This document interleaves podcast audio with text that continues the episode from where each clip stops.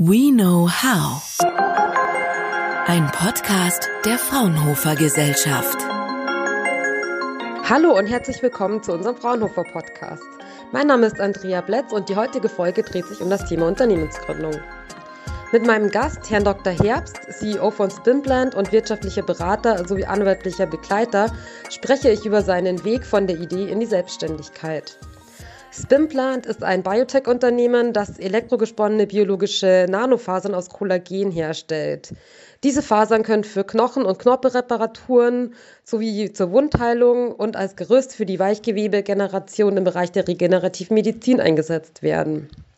Herr Herbst gibt uns heute Einblicke in den Gründungsprozess und spricht über die Herausforderungen, die damit verbunden sind und welche Rolle Fraunhofer dabei gespielt hat. Herzlich willkommen, Herr Herbst. Schön, dass Sie sich heute Zeit genommen haben. Wir starten gleich mit der wichtigsten Frage. Mit welcher Entwicklung bzw. mit welchem Produkt haben Sie denn ein eigenes Unternehmen gegründet? Wir ähm, haben unsere Idee selber entwickelt. Ähm, mit wir meine ich Professor Meisel, der ist Chefarzt für Neurochirurgie in Bergmanns Trost und ähm, Tim Gainey, das ist ein Forscher und Entwickler aus den USA und ich, der als wirtschaftlicher Berater und anwaltlicher Begleiter von Anfang an dabei war. Wir haben das ähm, gemeinsam besprochen. Ähm, dann haben wir uns zusammengetan und haben letztlich auf der Grundlage dieser Schreibtischidee die Gründung vorgenommen und haben dann, ähm, nachdem wir gegründet ähm, wurden, ähm, versucht, das mit Leben zu füllen, was mit wirklich ganz vielen Hochs und Tiefs dann verbunden war, aber eine extrem spannende Erfahrung gewesen ist und nach wie vor ist. Und die Idee kommt ursprünglich von Tim Gainey und ähm, die lautete schlicht, wir wollen die natürliche Umgebung der Zelle, die sogenannte extrazelluläre Matrix, nachbauen. Die besteht aus Kollagen und hat eine bestimmte Struktur. Und diese Struktur wollen wir versuchen hinzubekommen, indem wir Kollagen elektroverspinnen, also eine Elektroverspinnungstechnik anwenden und dadurch eine dreidimensionale nano- und mikroporöse Struktur schaffen. Ähm, die aber so ist, dass das Kollagen dadurch nicht angegriffen wird. Das heißt, das Kollagen bleibt in seiner biologischen Aktivität, in seiner Nativität bestehen und es bleibt in vivo stabil. Das heißt, ähm, dieses Netz, dieses Scaffold, das wir schaffen, ähm, hält vor, verklebt nicht. Und das ist wichtig, weil sich Zellen dadurch auf diesem Gerüst wohlfühlen und ähm, die Zelladhäsion gut funktioniert die Zellregeneration und Proliferation gut funktioniert und die Zellmigration gut funktioniert. Und wenn diese Kriterien erfüllt sind, haben wir eigentlich das, was wir wollen, nämlich ein Scaffold, das als Trägermaterial in der regenerativen Medizin eingesetzt werden kann und das der natürlichen Umgebung der Zelle entspricht. Das war die Idee, die wir am Anfang hatten und das war der Grund, weswegen wir Spinplant ähm, gegründet haben.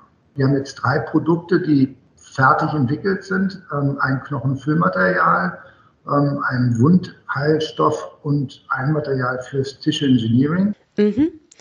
Und wie ging es danach weiter? Und welche Rolle hat ähm, die Fraunhofer Gesellschaft eigentlich dabei gespielt?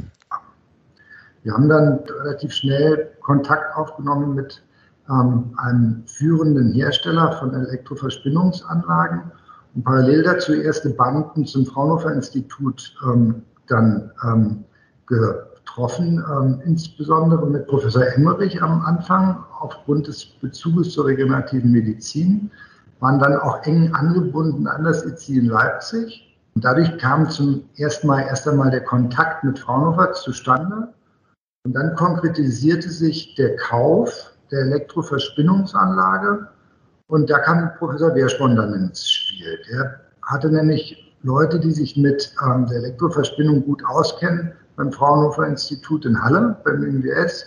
Und ähm, dann kamen wir ins Gespräch und ähm, er hat uns dann wirklich von Anfang an sehr maßgeblich unterstützt, das muss man wirklich sagen.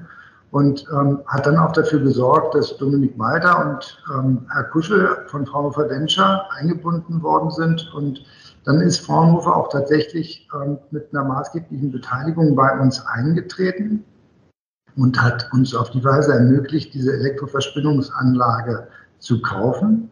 Und die ist dann gleich direkt zum IMWS nach Halle gekommen und ähm, dort ähm, steht sie bis heute und ist die Grundlage ähm, einer Forschungs- und Entwicklungszusammenarbeit, ähm, Wir sind mehr ein Beispiel, wie Fraunhofer die Industriepartnerschaft sucht und uns dann tatsächlich maßgeblich bei der Forschung und Entwicklung unterstützt hat, sein Know-how beigetragen hat, ähm, aber darüber hinaus eben auch über Fraunhofer Venture uns auch noch finanziell unterstützt hat. Ähm, und ähm, ich kann nur sagen, dass also ich diese Kooperation immer als besonders hilfreich, fruchtvoll und angenehm empfunden habe. Also für uns die Kooperation mit Fraunhofer in doppelter Hinsicht ähm, ein Gewinn war. A durch die Beteiligung und B durch die Forschungskooperation. Und ähm, beides war bestimmt und beides war entscheidend und wichtig für ähm, Spinplan. Natürlich ist es so, dass also bei jeder Kooperation auch Friktionen eintreten. Manchmal wünscht man sich schnellere Entscheidungen, manchmal wünscht man sich schnellere Umsetzungen. Manchmal ist natürlich auch Fraunhofer aufgrund der Größe nicht so flexibel, wie wir uns das als kleineres Unternehmen wünschten. Ähm, das liegt aber ehrlich gesagt ein Stück weit in der Natur der Dinge. Also darüber zu jammern, klar kann man, aber ähm, ist bei der Größe des Unternehmens ehrlich gesagt nicht weiter überraschend und, und ähm, muss man sich darauf einstellen. Wie war denn jetzt Ihre Erfahrung mit dem gesamten Gründungsprozess? Sie haben ja jetzt schon gesagt, es gab da so einige Hochs und Tiefs.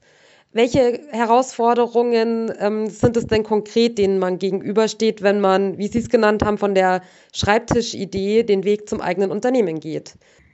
Also, wenn Sie mich fragen, was ich unterschätzt habe, dann muss ich Ihnen sagen, eigentlich alle Entwicklungsschritte ähm, sind insgesamt von mir komplett unterschätzt worden, was deren Komplexität anbetrifft. Also die Idee, dass man am Anfang so eine Schreibtischpatent-Vorstellung ähm, hat und dass die sich relativ schnell mit Leben füllen lässt, das hat sich relativ schnell als falsch erwiesen. Also wir mussten zum Beispiel das Kollagen verspinnen und haben dann plötzlich festgestellt, dass das Kollagen überhaupt gar nicht verspinnbar ist, wenn man es nicht in eine bestimmte Rezeptur bringt dann mussten wir feststellen, dass durch diese Rezeptur das Kollagen ganz schnell seine Nativität verliert. Das heißt, gar nicht mehr biologisch aktives Kollagen ist. Und dann ging es los mit Forschung und Entwicklung. Ähm, und zwar wirklich kleinteilig. Dann wurde versucht und versucht und versucht und durch die Bildgebungsmöglichkeiten, die Fraunhofer in Halle hat, ähm, die REM-Bilder, die ESEM-Bilder, konnten wir wirklich laufend überprüfen, was wir auch produziert haben, wie die Strukturen aussehen. Ähm, wir haben dann gelernt, wie komplex die Nativitätsprüfung bei Kollagen ist. Kollagen hat eine ganz bestimmte Struktur, so eine triple-helikale Struktur, die sich aber leicht auflöst und dann ist es kein Kollagen mehr, sondern Gelatine, also Gummibärchen und das will man nicht. Ähm, und das hat schon mal ähm, bestimmt ein Jahr gedauert, bis wir überhaupt die Rezeptur beieinander hatten. Und dann ging es darum, das Ganze in vivo stabil zu machen durch ein sogenanntes Nachvernetzungsverfahren. Das ist dann auch nochmal eine besondere Erfahrung gewesen, weil also diese Nachvernetzungsverfahren auch sehr trickreich. Ähm, auch da musste relativ viel forscht und entwickelt werden, bis man das Ganze hinbekommen hat. Ähm, parallel dazu dann die ganze Dokumentation. Ähm, das ist extrem aufwendig und ähm, die ganze Regulierungsgeschichte, die sich dann anschloss, Verpackungsregulierung, Sterilisierungsregulierung, Produktverfolgbarkeit, ähm, die gesamten Qualitätskriterien, die festgeschrieben werden müssen, was den Einkauf der Rohmaterialien anbetrifft. Die Überprüfungen der sogenannten Critical Suppliers, also der Leute, die wichtige Lieferanten für uns sind. Die Überprüfung von deren Qualitätsmanagementsystem. Das waren alles Themen, mit denen wir uns befassen mussten. Und die regulatorischen Anforderungen, die sind hoch, das muss man einfach sagen. Ähm, sie sind aber auch gut, also sie sind klug gemacht und was uns jetzt ein Stück weit kalt erwischt, ist die neue Regulierung. Es gibt eine neue Medizinprodukteverordnung. Und aufgrund dieser neuen Verordnung ähm, dürfte es extrem schwierig für uns sein, unser Produkt ohne eine klinische Prüfung zuzulassen. Das war bisher ohne klinische Prüfung möglich. Die klinische Prüfung allein bedeutet aber, dass die Produktzulassungskosten sich mal eben um circa eine Million Euro erhöhen. Und das ist natürlich für so ein kleinen ähm, Laden wie unseren ähm, eine wirklich erhebliche Herausforderung. Wir sind derzeit um Förderungen bemüht. Ja, da mussten Sie ja einiges meistern. Das heißt jetzt aber, dass die Zulassung im Moment noch aussteht. Für wann haben Sie diese denn angesetzt? Wir sind jetzt nur noch mit den Tierversuchen und den klinischen Studien allein zwei Jahre beschäftigt, obwohl das Produkt aus unserer Sicht eigentlich fertig ist. Und das betrifft nur das erste Produkt, ähm, unser Knochenfüllmaterial. Und die anderen Produkte, ähm, die auf der gleichen Plattformtechnologie basieren, die würden dann folgen, aber man muss es eben immer wieder dann auch neu aufsetzen. Das heißt, regulatorisch ist das alles nicht trivial. Und ähm, für kleinere Unternehmen ohne einen größeren strategischen Partner eigentlich nur noch schwer zu wuppen. Das ähm, muss man einfach mal sagen, weil die Finanzierungsgrundlage ähm, vergleichsweise breit angelegt sein muss und weil halt ähm, die größeren Investoren immer sagen, also alles super spannend ähm, und meldet euch bitte unbedingt sofort wieder, sobald ihr die Produktzulassung habt. Dann wollen wir ähm, gerne was mit euch machen. Ähm, aber den Weg müsst ihr erst einmal alleine gehen. Und das, das ist tatsächlich ein Stück weit die Quadratur des Kreises für so einen jungen Unternehmer wie wir. Wie werden Sie denn aktuell in diesem Prozess noch von Fraunhofer unterstützt? Also persönlich betreut werden wir von Dominik Malter und ähm, der hat uns tatsächlich vielfältig unterstützt. Ähm, also Unterstützung Nummer eins ist, dass er sich immer wieder auch meine Präsentation anguckt. Wenn ich einen Pitch mache, wenn ich einen Businessplan mache, wenn ich ähm, irgendeine Präsentation fertigstelle, dann ist es ganz üblich, ähm, dass ich ihn nochmal rüber gucken lasse, weil er durch seine Erfahrung und ähm, durch seinen Branchenüberblick und durch die Vielzahl der Beteiligungen, die er betreut, natürlich einen sehr guten Überblick hat, ähm, viel davon versteht und mir da sehr geholfen hat und immer wieder auch kritische Anmerkungen gemacht hat und ähm, immer auch wieder ähm, gute Beispiele gegeben hat, wie man es anders machen könnte.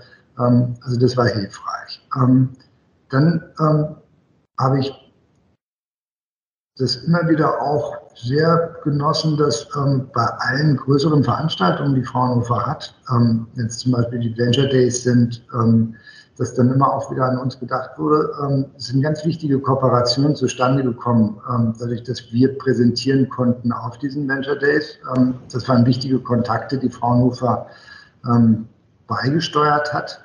Auch jetzt ist es so, dass also ich mit Professor Wersporn letzte Woche hin und her gemeldet habe und wir jetzt für diese oder für nächste Woche auch über Teams verabredet sind, um jetzt nochmal zu überlegen, welche weiteren strategischen Investoren wir ansprechen können und welche Kontakte da hilfreich sein könnten. Also auch da werden wir maßgeblich unterstützt. Und das sind alles Unterstützungsmaßnahmen von Fraunhofer Venture, die neben der reinen wirtschaftlichen Beteiligung ähm, wichtig waren. Das ist eben schon auch sehr viel Netzwerk und sehr viel Know-how. Und mit dem MWF ähm, war es tatsächlich so, dass wir eine Vielzahl von gemeinsamen Forschungs- und Entwicklungsprojekten gestemmt haben, ähm, auf deren Grundlage die Forschung und Entwicklung, die wir ähm, durchgeführt haben, möglich geworden ist. Es gibt auch ein gemeinsames Patent beispielsweise mit Fraunhofer, das aus dieser Forschung und Entwicklung entstanden ist. Das heißt, da ist wirklich auch was Neues gemeinsam entwickelt worden. Das heißt, es gibt immer diese beiden Schienen für uns. Einmal Fraunhofer Venture, Geld, Know-how, Business, Netzwerk einerseits und die Fachinstitute mit ihrem technologischen Know-how auf der anderen Seite. Das klingt gut. Zum Abschluss hätte ich jetzt noch eine persönliche Frage an Sie. Und zwar, was hat Sie denn besonders motiviert, den Schritt in die Selbstständigkeit zu gehen, ein eigenes Unternehmen zu gründen? Und was treibt Sie heute noch an? Mich hat es wirklich gejuckt, ähm, auch nochmal was Neues und was anderes zu machen. Also ich habe eine gut gehende Kanzlei und bin Wirtschaftsanwalt und ähm, mir war es schon auch wichtig, nochmal eine neue Herausforderung anzugehen. Und ähm, deswegen war ich offen für diese Idee, ähm, diese Firma zu gründen. Aber was mich am Ende wirklich bewogen hat, war die Technologie. Das war schon so. Also ich fand die Idee, ein biologisches Scaffold zu bauen, das dem autologen Goldstandard entspricht und trotzdem industriell produziert werden kann, die fand ich irgendwie spannend. Und da was zu machen, was bisher so nicht existierte, das fand ich eine faszinierende Aufgabe. Und ähm, dann war einfach wahnsinnig spannend, mal so ein Projekt von Anfang bis zum Ende in jeden kleinen Schritten gemeinsam mit, wir haben wirklich ein tolles Team inzwischen, ähm, wirklich großartige und motivierte Forscher und Entwickler. Natürlich alles Leute, die extrem motiviert sind, ähm, von Anfang an dabei sind, dann auch mit Herzblut an der Entwicklung hängen, alle Schritte mitmachen, mitleiden, wenn mal wieder irgendwas schief geht. Und es geht immer irgendwas schief, es gibt immer wieder Rückschläge, es gibt immer wieder Kleinigkeiten, die dann doch nicht passen. Aber die Technologie am Ende, die muss so überzeugend sein, dass man halt dann trotzdem bei der Stange bleibt. Das ist einfach entscheidend. Und das war bei uns der Fall und ist auch bis heute der Fall. Vielen Dank. Das war die heutige Folge unseres Podcasts. Herr Dr. Herbst von Spimplant hat uns heute einen spannenden Einblick in den Prozess von der Schreibtischidee hin zur Gründung des eigenen Biotech-Unternehmens gegeben. Welche Herausforderungen das mit sich bringt, wie Fraunhofer dabei unterstützen konnte und wie spannend so ein Weg ist, hat er uns heute verraten. Wir wünschen Ihnen natürlich weiterhin viel Erfolg und ich bedanke mich für das Gespräch. Auf Wiedersehen, Herr Herbst. Fraunhofer. We know transfer.